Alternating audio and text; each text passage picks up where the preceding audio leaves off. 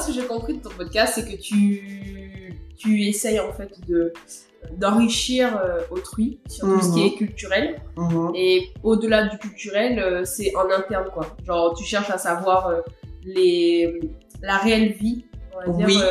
de, de, des gens de différentes cultures. C'est ce que j'ai compris. Ouais, franchement, ouais. Voilà. Tu, tu l'as bien résumé. En fait, l'idée que c'est que c'est exactement ce que tu dis et potentiellement donner envie aux gens euh, donc euh, d'avoir des idées de vacances euh, quand ils sont dans le tram, dans dans n'importe quoi de, de leur vie, de faire le ménage ou quoi, Ah, ok. qu'ils puissent en fait te visualiser en fait au travers de l'échange ta perspective. Ok.